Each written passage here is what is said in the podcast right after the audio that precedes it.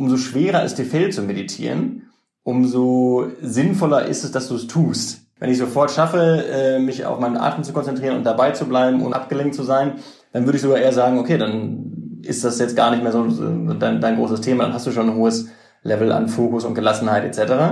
Aber umso schwerer dir das fällt, umso höher ist der Need, würde ich sagen.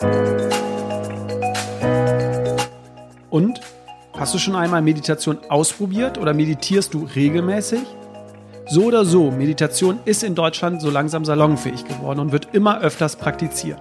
Ein Teil hat auch Seven Mind dazu beigetragen, denn mit knapp 1,7 Millionen Mitgliedern ist Seven Mind die erfolgreichste und bekannteste Meditations-App in Deutschland und unterstützt Menschen im Alltag dabei, die Meditationspraxis zur Routine zu machen.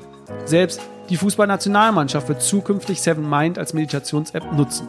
Grund genug, sich also mehr mit diesem Thema und insbesondere dem Unternehmen hinter der App auseinanderzusetzen. Daher ist heute Seven Mind Co-Gründer Jonas Lewe zu Gast. Und damit herzlich willkommen zu rebellisch gesund. Mein Name ist Jonas Höhn und ich bin der Gründer der Detox Rebels. Wir unterstützen Unternehmen dabei, nicht nur eine gesunde Unternehmenskultur zu schaffen, sondern auch Mitarbeiter für den gesunden Lifestyle zu begeistern.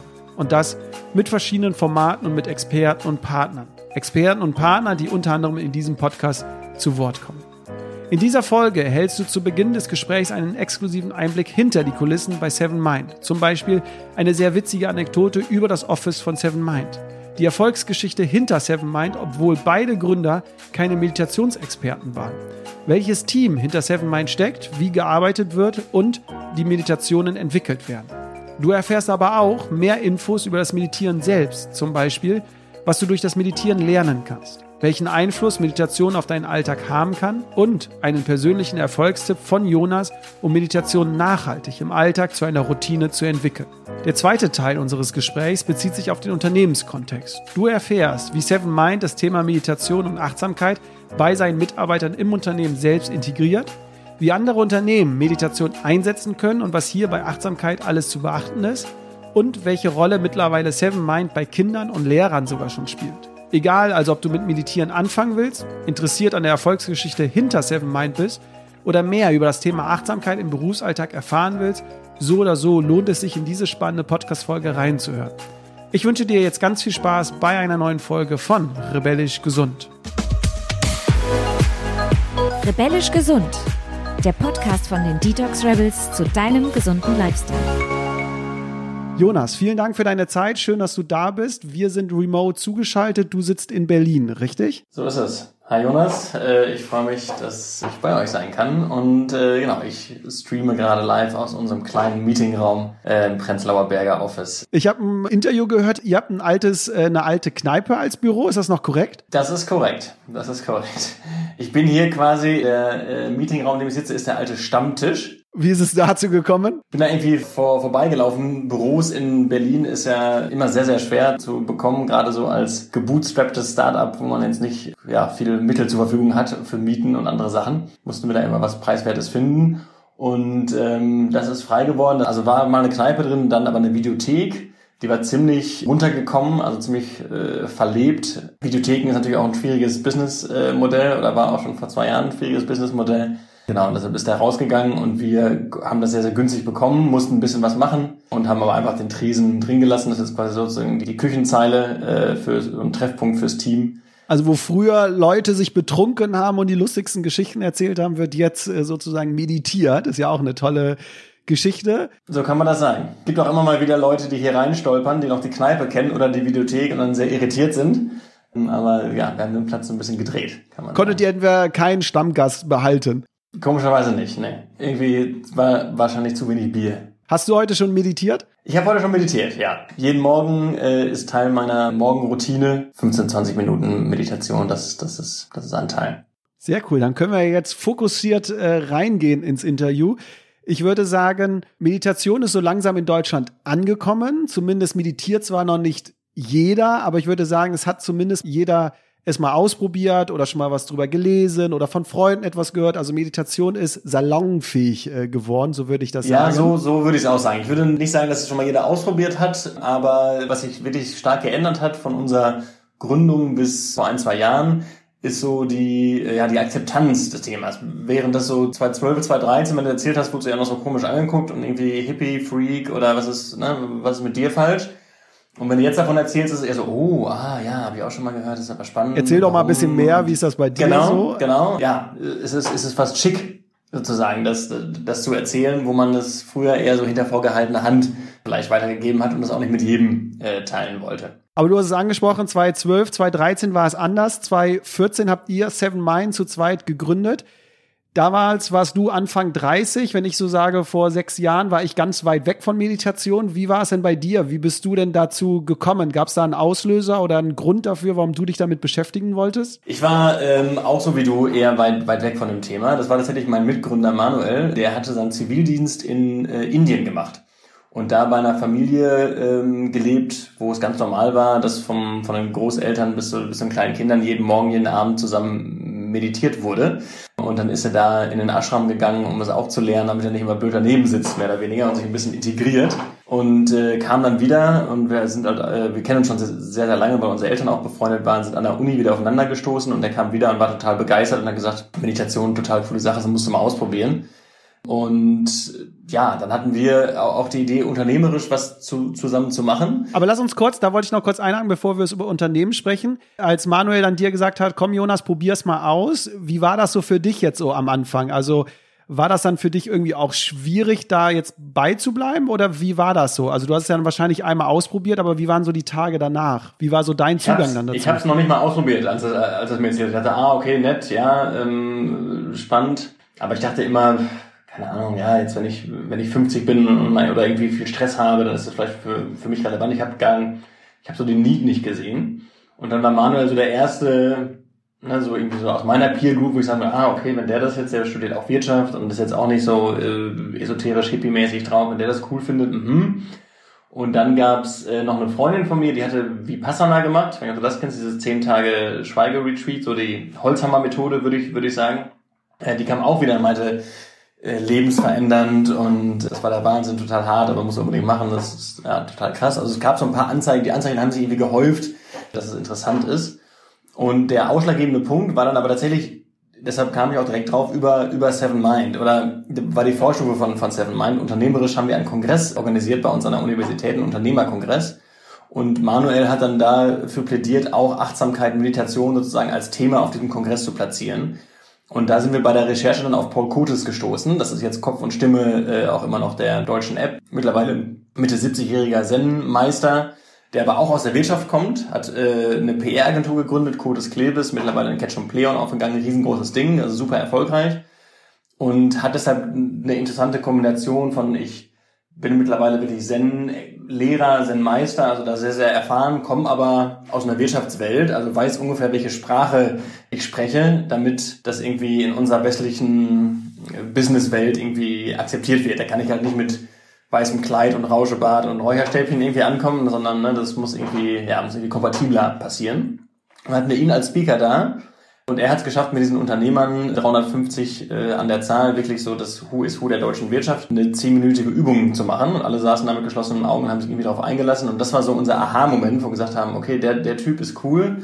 Das Thema, Manuel ist jetzt super begeistert. Es kommen immer mal so ein paar Anzeichen, dass es irgendwie ja auch für jüngere Leute irgendwie spannend sein könnte. Und, das habe ich dann erfahren, es gibt eigentlich keinen einfachen Weg ist zu lernen und das mal auszuprobieren. Also du hattest eigentlich MBSR und wie Passana waren so die beiden. Ne? MBSR ist ja schon so das ein bisschen ähm, ans westlich angelehnte John Kabat-Zinn, damals aus der klinischen Praxis heraus. Äh, das ist so zertifiziert, also das standardisierteste Programm. Ist ein Acht-Wochen-Training und du gehst äh, einmal die Woche drei Stunden wohin. Du sollst jeden Tag 45 Minuten lang praktizieren. Also es ist auch schon irgendwie Commitment, Zeit und Geldmäßig relativ hoch von Vipassana ganz zu schweigen. Da musst du halt zehn Tage schweigen und äh, meditierst ja zehn, zwölf Stunden. Also das ist nochmal eine ganz andere Hürde. Das muss auch irgendwie leichter, einfacher gehen. Und äh, genau, so ist dann die Idee zu einem digitalen Format mit ganz kleinen Übungen gekommen. Und ich habe es dann aber gelernt in einem Kloster, im alten Benediktinerkloster bei Würzburg, der Benediktushof. Da habe ich so ein äh, Student Camp mitgemacht, oder weniger. Das war so ein vier, fünf Tages Retreat das war meine erste Erfahrung, die auch super gut war. Und dann würde ich aber auch sagen, wie das häufig so ist bei, bei, bei Retreats, man ist dann sehr angetan und in diesem Setting und im Grün und in der Natur ist das irgendwie auch super cool.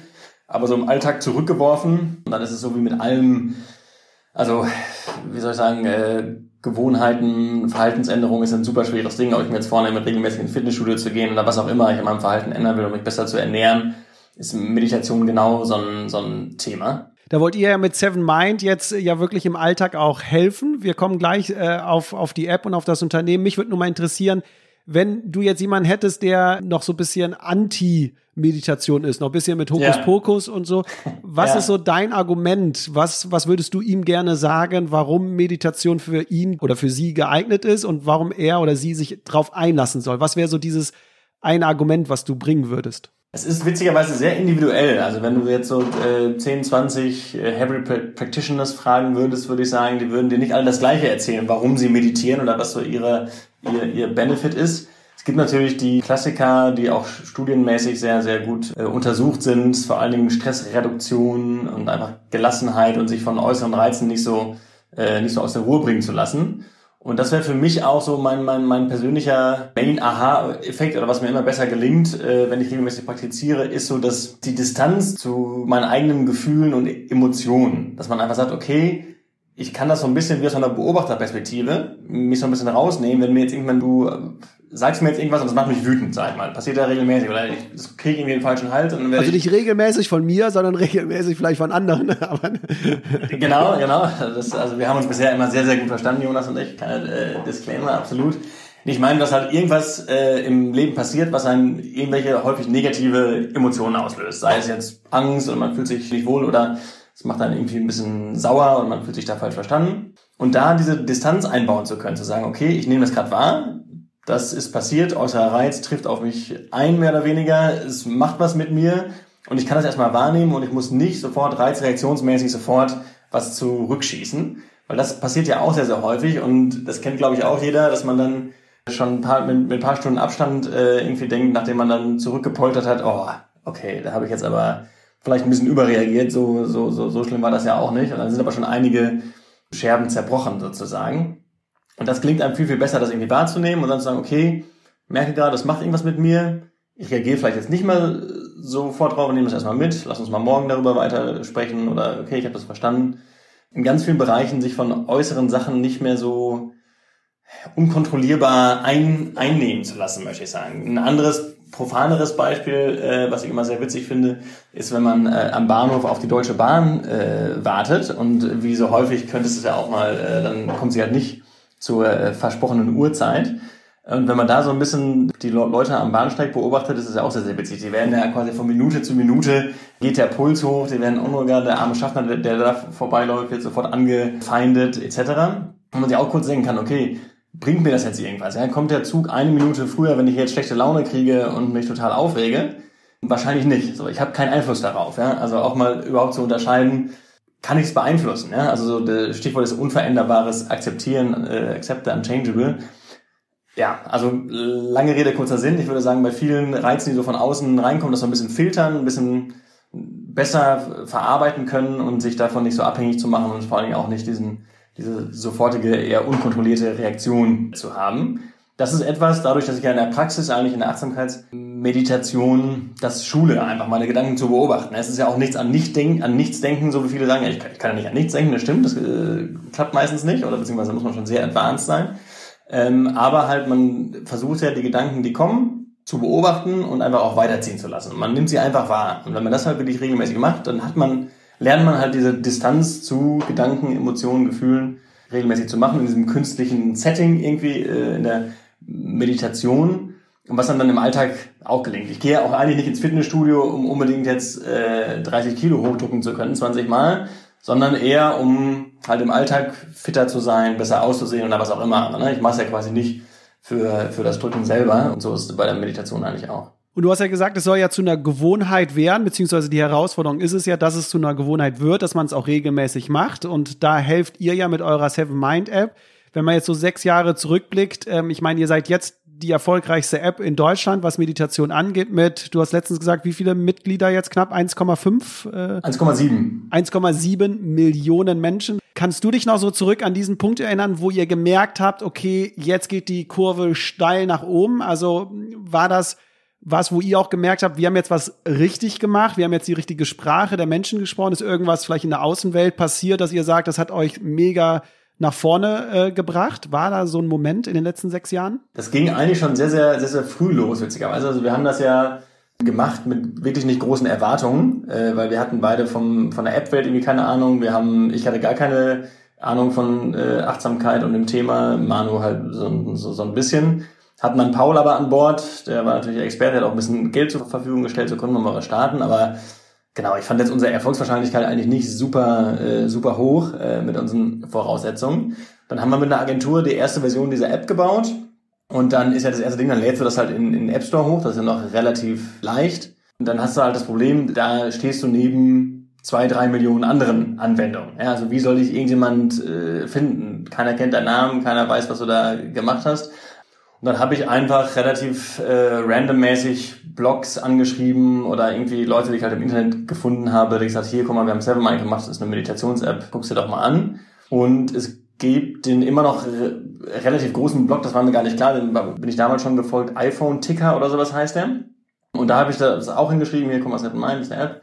Und die haben das gepostet und dann irgendwie einen Tag später, glaube ich, waren wir auf Platz 8 oder auf jeden Fall in den Top 10 der Overall App Charts sozusagen. Also wirklich, wenn du den App Store aufmachst, siehst du immer, war damals noch so, siehst du äh, die Download Charts sozusagen als erstes und wir sind da aufgetaucht. Und das war so, okay, vielleicht schaffen wir das mal irgendwie in fünf Jahren, wenn alles richtig läuft und wir hatten es irgendwie zwei, drei Wochen, nachdem wir die App äh, hochgeladen haben. Und da war so das erste Mal, habe ich auch Manuel angerufen und gesagt, mach den App Store auf, mach den App Store auf, der war gerade irgendwie im Urlaub. Und da haben wir beide so gesagt, okay, Moment, da könnten wir tatsächlich was, was getroffen haben. Und so, so, so, so war es dann auch, dass wir wirklich ohne Marketing, eigentlich nur durch PR, relativ schnell auf die ersten 150, 200.000 User gewachsen sind. Dann hat sich ja die Qualität äh, durchgesetzt. Wie kann ich mir das jetzt bei euch vorstellen? Du hast erwähnt, der Paul nimmt wahrscheinlich eine, eine wichtige Rolle bei euch ein. Wer entscheidet, welche Meditationen in dieser App vorkommen? Wer entscheidet, wie lang die sind, beziehungsweise welche Inhalte? Also wie, wie sieht das Team so dahinter aus? Ähm, Machst du das sogar persönlich mit Manuel oder ist das Paul und anderes Team? Wie, wie sieht das aus? Hat sich natürlich stark geändert. Also am Anfang waren es äh, waren's wir drei sozusagen. Natürlich vor allen Dingen von Paul, der, der hatte die Erfahrung, dann gesagt, okay, der hatte auch schon Bücher und CDs etc., die waren ziemlich erfolgreich und haben einfach gesagt, haben Paul dann so ein bisschen versucht, in dieses moderne Format, wir haben gesagt, Paul, ist ganz wichtig, dass das kurz ist am Anfang, die Leute investieren nicht direkt eine halbe Stunde, und mussten dann ihn schon so ein bisschen überzeugen, weil er sagt natürlich, okay, es muss richtig sein und du musst das eine Stunde am Tag machen, sonst, ne, sonst wirkt das nicht, etc. Ansonsten hat er aber die Themen festgelegt und auch die Inhalte gemacht. Und mittlerweile haben wir ein zweiköpfiges Team, auch intern, was zusammen mit Paul die Inhalte konzipiert und ihn da, äh, ihn da unterstützt. Und mittlerweile haben wir natürlich auch das, das Coole an der, an der, an unserer User-Basis sozusagen, kriegen wir, kriegen wir ganz viele Zuschriften ähm, ganz viele E-Mails, die einfach sagen, ich würde gerne mal was zu, zu, zu dem Thema da machen oder wir können sehen, welche Themen in der App besonders beliebt sind. Wir haben zum Beispiel festgestellt, dass das Thema Schlaf riesig groß ist, was irgendwie auch naheliegend ist, weil ich, ich würde sagen, beim Einschlafen merkst du am ehesten, dass du gestresst bist. Ja, also tagsüber kannst du dich immer noch mit ganz vielen Aufgaben und so deinem, deinem Daily Business irgendwie äh, hingeben und das so ein bisschen ausblenden. Aber wenn du dann irgendwann mal Licht ausmachst und im Bett liegst und sagst, komm jetzt runterfahren und es klappt halt nicht, das ist nervig. Ich würde sogar dich korrigieren und sagen, nicht nur das Gefühl, ob du gestresst bist oder nicht, sondern ich glaube generell, wenn du einschlafen möchtest, bist du bei dir und du merkst, welches Gefühl du hast. Also bist du gut drauf, bist du schlecht drauf, war es ein guter Tag, schlechter Tag, bist du gestresst, ja, nein, aber da kommen sehr viele Emotionen auf, ne? Wo ich glaube, dass Absolut. viele Menschen dann auf einmal merken, uh, ich bin einsam, mir geht es nicht gut oder oder, aber merken erst in dieser Sekunde vorm Einschlafen das, weil sie den ganzen Tag vielleicht abgelenkt sind durch andere Sachen. Ist denn neben dem Thema Schlaf noch ein anderes Thema gerade akut? Also jetzt gerade auch wegen Homeoffice und wegen der ganzen anderen Situation. Merkt ihr gerade aus eurer Community, dass da ein anderes Thema gerade noch aufkommt? Ja, also wir haben, wir haben einen extra Kurs sozusagen produziert in Zeiten der Krise, äh, haben wir, haben wir ihn genannt, äh, weil es ja jetzt schon besondere Herausforderungen gibt, äh, würde ich sagen. Merken wir auch selber. Ich, ich merke das. Wir haben einen, einen, einen Kurs zum Thema Verbundenheit gemacht, was auch noch ein großes Thema ist. Dadurch, dass ich jetzt Ne, wir sitzen, wir hätten uns wahrscheinlich auch irgendwie lieber getroffen und irgendwie face to face gesprochen. Jetzt sitzt man die ganze Zeit vor diesem Screen. Das heißt, da geht eine emotionale Komponente irgendwie verloren. Das ist so ein, das ist so ein Thema. Also ich würde mal sagen, ihr seid ja wirklich eine Unterstützung im Alltag. Also ne, viele wissen jetzt, okay, Meditation ist gut für Stressreduktion, für ne, im Hier und Jetzt zu sein, um mal Gedanken abzuschalten okay, wie soll ich das jetzt machen? Okay, es gibt eure App, ja, die sogar kostenfrei ist mit gewissen äh, Funktionen. Und trotzdem fällt es ja manchen schwer, sich diese Zeit dafür zu nehmen, weil Thema Ablenkungen, weil sie lieber doch Netflix gucken wollen, weil sie doch lieber das Buch lesen wollen, weil sie doch lieber mit den Freunden was unternehmen wollen, weil so viele Ablenkungen ja um uns herum. Was würdest du da jemandem sagen, so, ey, ne, ich meine, das Angebot ist ja da, es ist wirklich kostenlos, es ist gut. Wie kann man in sich diesen Schalter vielleicht umlegen? Was ist so dein Tipp zu sagen, jetzt statt zehn Minuten noch Netflix zu schauen oder so, nimmst du dir mal die Zeit für sieben Minuten Meditation. Was ich immer gerne sage oder was ich aus eigenen Erfahrungen gemerkt habe, ähm, es ist leichter, eine neue, neue Gewohnheit zu entwickeln, wenn man sie an eine bestehende Gewohnheit koppelt. Wir sind ja alle schon, wir sind ja totale Routine-Menschen und gerade morgens zum Beispiel habe ich ja eigentlich meinen automatischen Ablauf, da denke ich ja gar nicht mehr nach. Keine Ahnung, ne, wie der bei jedem unterschiedlich aussieht, aber ich setze einen Kaffee auf, ich putze die Zähne, ich dusche, das mache ich ja alles irgendwie, ohne dass mein bewusster Teil des Gehirns aktiv ist. Da, da willst du eigentlich rein, dass in diesen unbewussten Teil deines Gehirns, in so, einer, in so einem Ablauf, und das ist morgens halt super, einfach noch was dazu senden. Also quasi immer, wenn ich aus der Dusche komme, setze ich mich immer noch mal zehn Minuten hin und meditiere. Oder immer nachdem ich den Kaffee eingemacht habe, einfach, dass man sagt, okay, hm, ich äh, habe diese Routine, ich mache mir die einmal bewusst und dann koppel ich da noch was, äh, was dran, was dann meinem Gehirn leichter fällt sozusagen. Ah, immer wenn das, dann auch das. Ist irgendwie leichter, als wenn ich versuche, was Neues zu etablieren. Dann morgens ist auch immer noch mein, mein Tipp, fällt es meistens leichter, weil da habe ich noch nicht einen ganzen Tag voller Eindrücke. Das heißt, da geht es mir meistens, ich sage ich habe super wild geträumt oder so, aber ähm, fällt mir es meistens auch leichter zu meditieren. Das vielleicht noch als kleine Motivationsstütze. Ich würde sagen, umso schwerer es dir fällt zu meditieren, umso sinnvoller ist es, dass du es tust. Wenn ich sofort schaffe, äh, mich auf meinen Atem zu konzentrieren und dabei zu bleiben und abgelenkt zu sein, dann würde ich sogar eher sagen, okay, dann ist das jetzt gar nicht mehr so dein, dein großes Thema, dann hast du schon ein hohes Level an Fokus und Gelassenheit etc.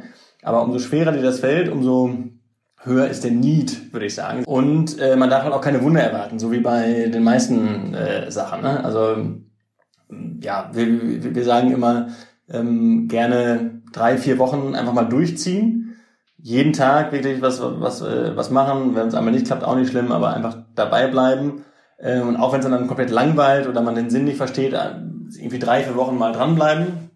Und dann kommen nach, nach unserer Erfahrung spätestens eigentlich auch so die, die Aha-Erlebnisse oder die Effekte, die man selber spürt, wo raus dann eigentlich so ein eigener Antrieb entsteht, dass man sagt, okay, jetzt merke ich das, es bringt auch was, es verändert was. Ähm, dann habe ich eine andere, einen anderen Antrieb, das weiterzumachen. Ich habe mich letztens auch mit jemandem unterhalten, auch einem Meditationstrainer, und er hat mir zu mir gesagt, Jonas, wenn du keine Zeit für zehn Minuten Meditation hast, dann solltest du zur Strafe eine Stunde am Tag meditieren. Das fand ich dann auch, geht so ein bisschen in die Richtung, was, äh, was du sagst. Absolut, ja. Mit eurer App unterstützt ihr ja viele Privatleute im Alltag, aber auch viele Unternehmen im Unternehmenskontext. Dazu kommen wir ja gleich. Vorneweg für mich total spannend. Ihr helft ja anderen, achtsamer zu sein, zu meditieren und so. Wie sieht es aber in eurem Startup aus? Ihr seid, glaube ich, aktuell 20 Mitarbeiter oder sogar 50. Ich 50, ja, so 55, glaube ich. Mhm. 55 Mitarbeiter, das ist ja auch schon mal eine Zahl.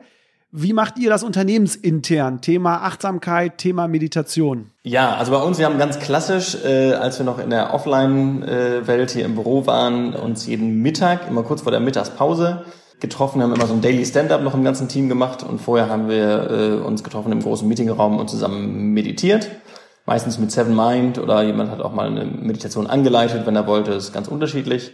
Dann haben wir, das ist immer ganz nett, ganz viele, die wirklich auch inhaltlich äh, übers Thema zu uns kommen. Das heißt, die meistens schon eine eigene Praxis haben äh, und die sich dann zum Yoga treffen äh, oder so. Genau, das heißt, es gibt schon ganz viel Erfahrung im Team. Das glaube ich auch unterschiedlich zu vielen anderen Unternehmen logischerweise. Machst du dir denn mit Manuel denn grundsätzlich zu diesen Themen Gedanken? Also ja klar, ne, im Unterschied zu anderen Unternehmen habt ihr natürlich Mitarbeiter, die jetzt diesem Thema natürlich auch offen gegenüber stehen. Aber guckst du mit Manuel, dass ihr irgendwie diese Themen intern Achtsamkeit, Entspannung und so auch irgendwie fördert oder integriert? Oder sagt ihr, nee, das ist die Aufgabe eines jeden Mitarbeiter, der soll das für sich einfach alleine machen? Ich, ich glaube, es ist beides.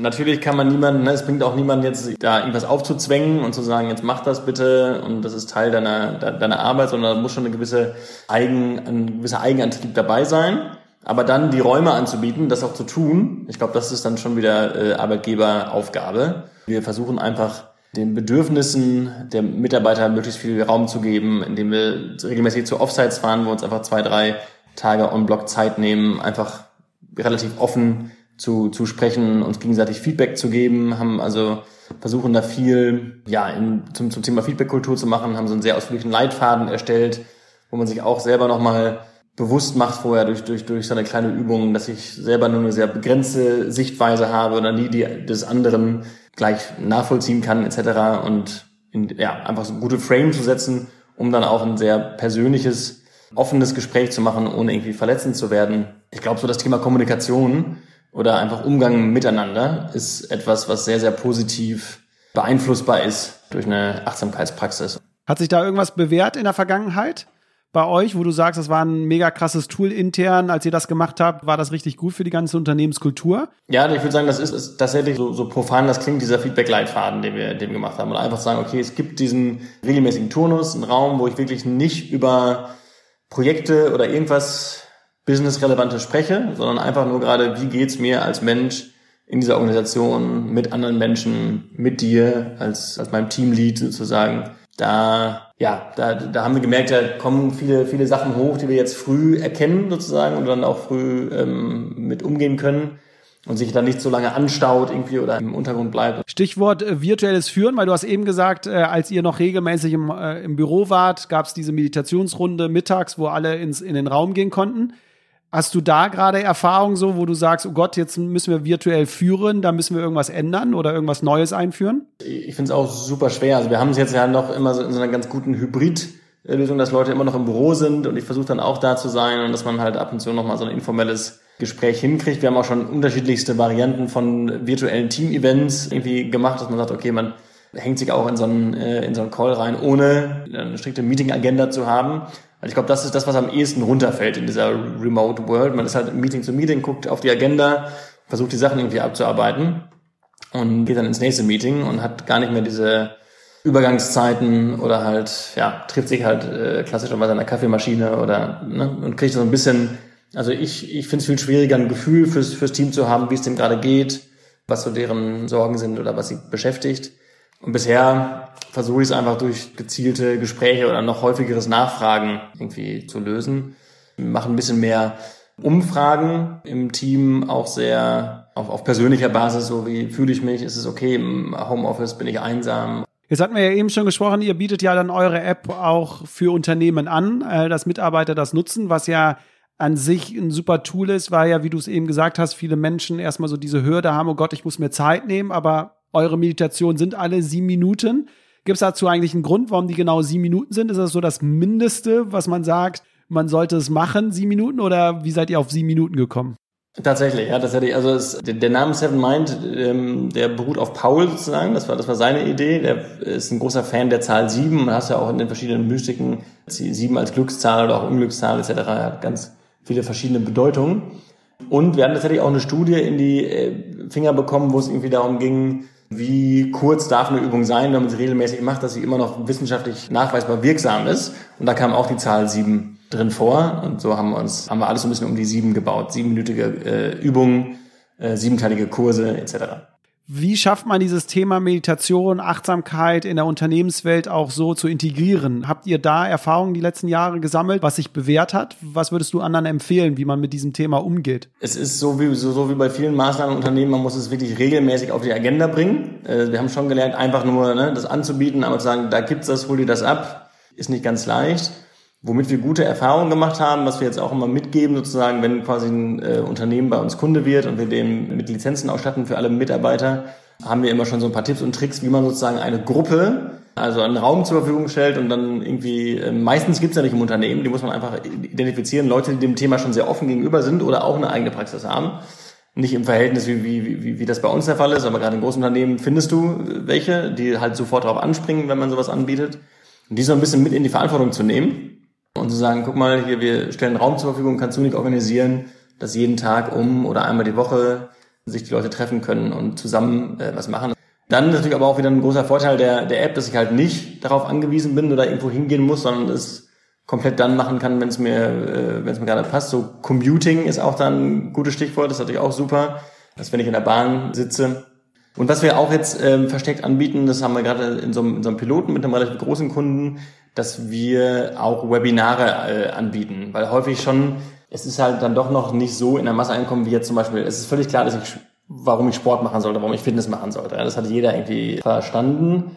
Ähm, warum ich jetzt meditieren sollte, ist noch nicht so offensichtlich. Deshalb haben wir schon gemerkt, okay, es ist cool, wenn es irgendwie eine Auftaktveranstaltung gibt und jetzt machen wir es halt alles virtuell, wo man nochmal so ein bisschen den rationalen äh, Mind, sage ich mal, so eine Karotte hinhängt und sagt, guck mal, das ist wissenschaftlich belegt und äh, das sind die Erfolgsgeschichten und so, die, die und die machen das auch und äh, wir konzipieren zum Beispiel gerade Übungen für die Fußballnationalmannschaft, U21 und dann auch die Profis, sind die Fußballspieler euch offen gegenüber, ja? Ja, ja, sehr, sehr erstaunlich. Das hätte ich auch nicht gedacht. Der DFB ist aber tatsächlich auf uns zugekommen und das Thema Mentaltraining ist da relativ groß. Und der Sportpsychologe, mit dem wir da auch gesprochen haben, der die Nationalmannschaft betreut, fand ich recht naheliegend. Der sagt auch, wir sind auf physischer Ebene sagen, sind, haben wir alles, eigentlich alles ausgereizt. Also wir wissen genau, wie Leute ernähren und welche Übungen die machen müssen und, ne, das ist, und wie, wie man die Sachen behandelt, da sind wir bei 99,9 Prozent. Aber der andere Aspekt, und der ist wirklich nicht zu unterschätzen, also ich schieße einen Elfmeter, ich renne aufs leere Tor zu, ich lieg 3-0 hinten, ich habe nicht geschlafen, Aufregung, diese ganzen Sachen, einen riesen Einfluss aufs Spiel und wir machen eigentlich noch gar nichts oder sehr, sehr wenig, um das wie zu begleiten oder zu, zu optimieren. Und deshalb ist das jetzt relativ naheliegend. Ähm, da ist der Fußball sogar noch relativ spät, würde ich sagen, dass sie langsam auch mal auf die Idee kommen, okay, die Leute mental zu trainieren, äh, ist, ist, ist vielleicht dann der nächste große Hebel, den ich habe. Also es gibt viele Gründe, Meditation äh, einzuführen, wenn jetzt auch äh, endlich die, die Fußballspieler das für sich entdeckt haben, beziehungsweise der DFB. Wenn wir jetzt so in die Zukunft äh, blicken, wo meinst du, wo der Trend so hingeht? Was heißt, was heißt der Trend? Wie wichtig wird Meditation und wie, wie sieht unser Alltag demnächst aus? Also blickt ihr in eurem Team auch mit Paul so ein bisschen in die Zukunft, was da noch so alles auf uns äh, zukommt, wie man das Thema noch weiter ausbreiten kann, wie es noch mehr den Menschen helfen kann? Also ein Treiber für die positive Entwicklung, äh, was die Ausbreitung von Achtsamkeit etc. angeht, würden wir sagen, ist die fortschreitende Digitalisierung und einfach Beschleunigung des Lebens. Also ne, ich habe diesen Supercomputer in meiner Tasche und bin halt immer erreichbar. Und früher, ich kenne das auch noch aus meinen, aus meinen Ausbildungszeiten, hat, hat man im Businessbereich per Post kommuniziert. Das heißt, es waren irgendwie, keine Ahnung, sieben bis zehn Tage, bis ich auf meine letzte Nachricht eine Antwort bekommen habe. Jetzt kriege ich nach, nach zwei Stunden irgendwie den ersten Friendly Reminder, wenn ich auf eine E-Mail nicht reagiert habe. Also das Tempo hat so extrem zugenommen, das zu Überforderungen führt, ist irgendwie sehr, sehr naheliegend. Und ich sehe jetzt im Moment keine Hinweise darauf, dass das abnimmt. Ja? Jetzt kommt 5G, es wird alles noch, noch schneller und ich werde noch mehr zugeballert an, an jeder Ecke mit irgendwelchen Informationen. Also diese Reizüberflutung, das, das, das wird, fürchte ich, weiter zunehmen. Deshalb ist der Need dann aber auch, um sich da bewusst von äh, abzukoppeln sozusagen, wird, wird auch immer größer. Deshalb ist unsere ganz klare Prognose, dass, dass, dass das Thema weiter positiv vorankommen wird. Meine Hoffnung wäre halt, dass es ähm, so ähnlich ist, wie wir gerade schon gesagt haben, wie das physische Training, wie das Joggen. Gibt's immer auch eine witzige Anekdote. Haben da so ein Cover von einer, äh, vom People Magazine, glaube ich, aus den 70er Jahren, wo so zwei joggende Leute abgebildet sind. Und da wird irgendwie so der komische neue Trend oder sowas, ja, Jogging. Also damals bin ich völlig abstrus und das ist irgendwie 40 Jahre her, dass Leute in einem Park waren und die sind schnell gelaufen, ohne von A nach B zu wollen, sondern einfach im Kreis oder sowas. Die Leute wurden angeguckt wie so, why? Und das hatten wir jetzt, habe ich das Gefühl, auch so ein bisschen mit, äh, mit dem Thema Achtsamkeit. Und dass wir da halt so Zähne putzen, joggen ist immer so meine Analogie. Es müsste eigentlich einfach ganz normal werden, dass ich äh, so ein mentales Training in meinen Alltag integriere, weil spricht alles dafür, was die psychischen Krankheiten angeht. Unsere Gegenmaßnahmen äh, bei psychischen Krankheiten sind total schlecht. Die ganzen Psychopharmaka und so, das funktioniert alles nicht mehr.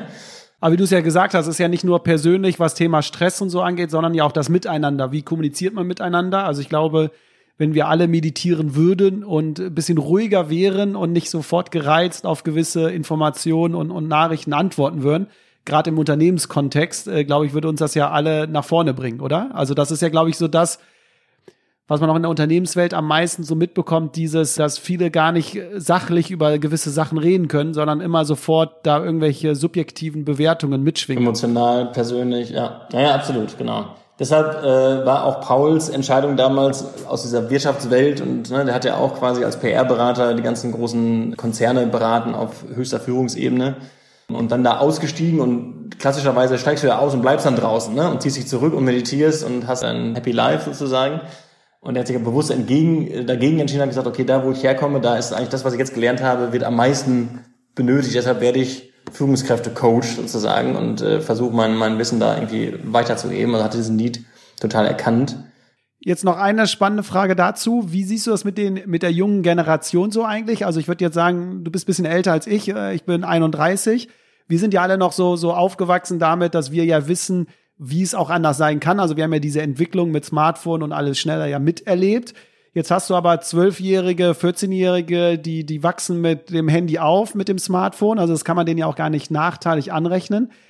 Wie werden aber die Generation, wenn die dann auch irgendwann mal ins Berufsleben kommen oder so, wie, wie schaffen wir es, diese Generation davon zu überzeugen, dass man auch mal zehn Minuten, ohne auf ein Handy zu schauen, auch mal für sich sein kann? Also Siehst du da einen großen Need oder äh, wie, wie schafft man es, diese dann zu überzeugen davon, weil die das ja gar nicht kennen? Ja, das, das, das finde ich auch mega spannend und ich glaube, das wird eine große Herausforderung, weil ich glaube nicht, dass das gesund ist, ja, dass man äh, 100% connected ist und 24 Stunden äh, an, diesem, an diesem Teil verbringt und das wird uns noch, glaube ich, Nebenwirkungen und äh, Konsequenzen hervorführen, die wir noch nicht so auf dem, auf dem Schirm haben. Und ich kann mir dann aber auch vorstellen, dass ja, dass auch die, die haben ja noch äh, quasi die Physiognomie dieser Menschen ist auch gleich der der unseren. Das heißt, auch da wird der Körper irgendwann Alarmsignale senden und sagen, Momente mal, das ist ein bisschen, das ist alles ein bisschen viel.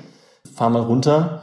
Also ja, ich hoffe nicht, dass es, dass es dann da überhaupt so weit kommen muss, dass die Leute reinweise umkippen sozusagen, bevor sie da. Das ist ja auch äh, witzige Beobachtung, die wir machen. Viele kommen über das Thema tatsächlich erst über eine Krise. Ja, also es gibt ganz wenige, haben wir mal so scherzhaft immer zwischen Aspirin Taker und Vitamin Taker unterschieden bei unseren Usergruppen. Ja, also die Leute, denen es eigentlich gut geht, die einfach gesagt haben, okay, ich, kriege mit, ich kann noch ein bisschen produktiver, fokussierter, gelassener werden, dann mache ich das mal. Äh, das ist ein Bruchteil ähm, im Vergleich zu den Aspirin Taker, die einfach einen Pain haben, Schmerz haben, den sie merken und deshalb dagegen was äh, was was tun wollen.